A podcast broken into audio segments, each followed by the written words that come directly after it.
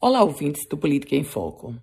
Os governadores resolveram contra-atacar em se tratando do preço do combustível, com reação do presidente Jair Bolsonaro. E agora chega a carta dos governadores. 20 governadores, inclusive a governadora do estado do Rio Grande do Norte, Fátima Bezerra, assinaram uma carta respondendo às acusações do presidente da República sobre o aumento do ICMS no combustível.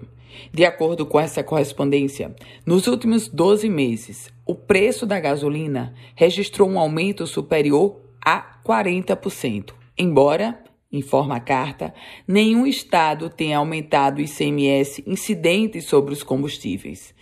Para os chefes de Estado do Executivo, o problema envolve um tema nacional e não a situação de uma ou outra unidade federativa. Aliás, meus caros ouvintes, os governadores mandaram um recado muito claro ao presidente Jair Bolsonaro e chegaram a dizer: falar a verdade é o primeiro passo para resolver um problema.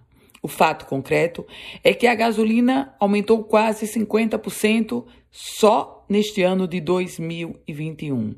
E nesse contexto, o embate entre governadores e presidente da República se coloca como inevitável porque o problema é o preço, vem uma pressão gigante da população que está indignada e aí fica um jogando contra, contra o outro. Aliás, se a gente falar sobre preço da gasolina, vou só lhe dizer que o de Natal é a capital mais cara com preço com o preço mais elevado entre todas as capitais brasileiras. E se você for comparar Rio Grande do Norte, é o segundo maior volume médio, maior preço médio de todo o país.